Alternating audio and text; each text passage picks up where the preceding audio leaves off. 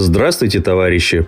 Вы слушаете новости на Красном радио Фонда Рабочей Академии. Сегодня в программе еще 11 регионов вступили в нас проект «Производительность труда». Торгово-промышленная палата России призвала правительство к организации новых производств. Еще 11 регионов вступили в нацпроект «Производительность труда», сообщает Министерство экономического развития Российской Федерации – на сегодняшний день в программе участвует 85 из 89 регионов России. Напомним, что нацпроект «Производительность труда» направлен главным образом на рационализацию работы предприятий. В проекте могут участвовать производственные и торговые компании. Их выручка должна составлять не менее 400 миллионов рублей в год, а иностранный капитал составлять меньше половины капитала компании – Национальный проект работает уже более пяти лет. По словам министра экономического развития Максима Решетникова, 2300 компаний уже завершили реализацию проекта и увеличили свои доходы на 61 миллиард рублей. Рост производительности труда этих компаний составил 24%, что на 5% выше показателя прочих предприятий. Редакция радио напоминает, Владельцы предприятий имеют тенденцию использовать рост производительности труда исключительно для повышения своей прибыли, то есть неоплаченного труда рабочих. В худших случаях повышение производительности труда ведет к тому, что часть рабочих сокращают, а всю работу сваливают на оставшихся. Растет число безработных, и на них кивают владельцы предприятий, вынуждая оставшихся рабочих соглашаться на все более тяжелые условия труда. Снижение тарифов на труд рабочих при всеобщей инфляции ведет к постоянным сверхурочным и переработкам, а в итоге к полному износу сил рабочих. В конечном счете, это напрямую подрывает обороноспособность страны.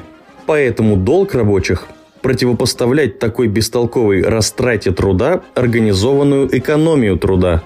Для этого необходимо создавать рабочие организации на предприятиях, которые будут следить, чтобы рост производительности труда шел не только на обогащение собственника, но и на развитие рабочего класса. Такая рабочая организация должна быть готова объединить весь рабочий коллектив, чтобы оказать давление на администрацию. При этом не обязательно действия рабочих должны квалифицироваться как забастовка.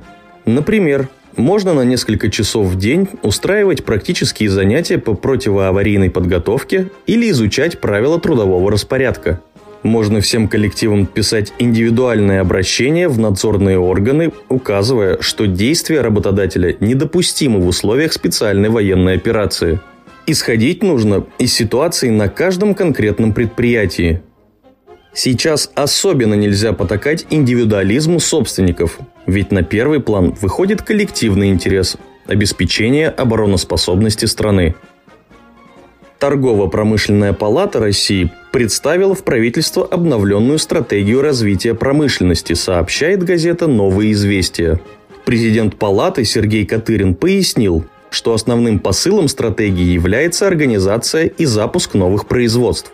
Эти производства должны выпускать промышленную продукцию взамен иностранных аналогов и содержать передовые отечественные технические и технологические разработки – Одновременно с этим Палата внесла предложение кооперироваться в рамках Евразийского экономического союза по вопросам промышленности и привлекать для этого государственное финансирование. В Евразийский экономический союз входят Российская Федерация, Казахстан, Беларусь, Армения и Кыргызстан. Для снижения зависимости от импорта в бюджете Евразийского союза есть статья расходов на поддержку промышленных проектов, которые создаются на базе передовых технологий в станкостроении, производстве автокомпонентов, лесопереработке и других отраслях. Редакция радио отмечает, перед лицом военной угрозы развеялись представления так называемых демократов, которые разваливали Советский Союз. Вопреки их уверениям, Дело вовсе не обстоит таким образом, что нужно просто продавать ресурсы, а все технологии нам продаст Запад.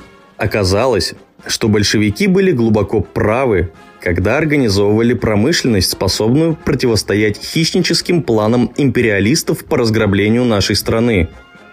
Оказалось, что большевики были глубоко правы и в создании Союза, тогда еще советских республик, отголоском которого является сегодня Евразийский Союз.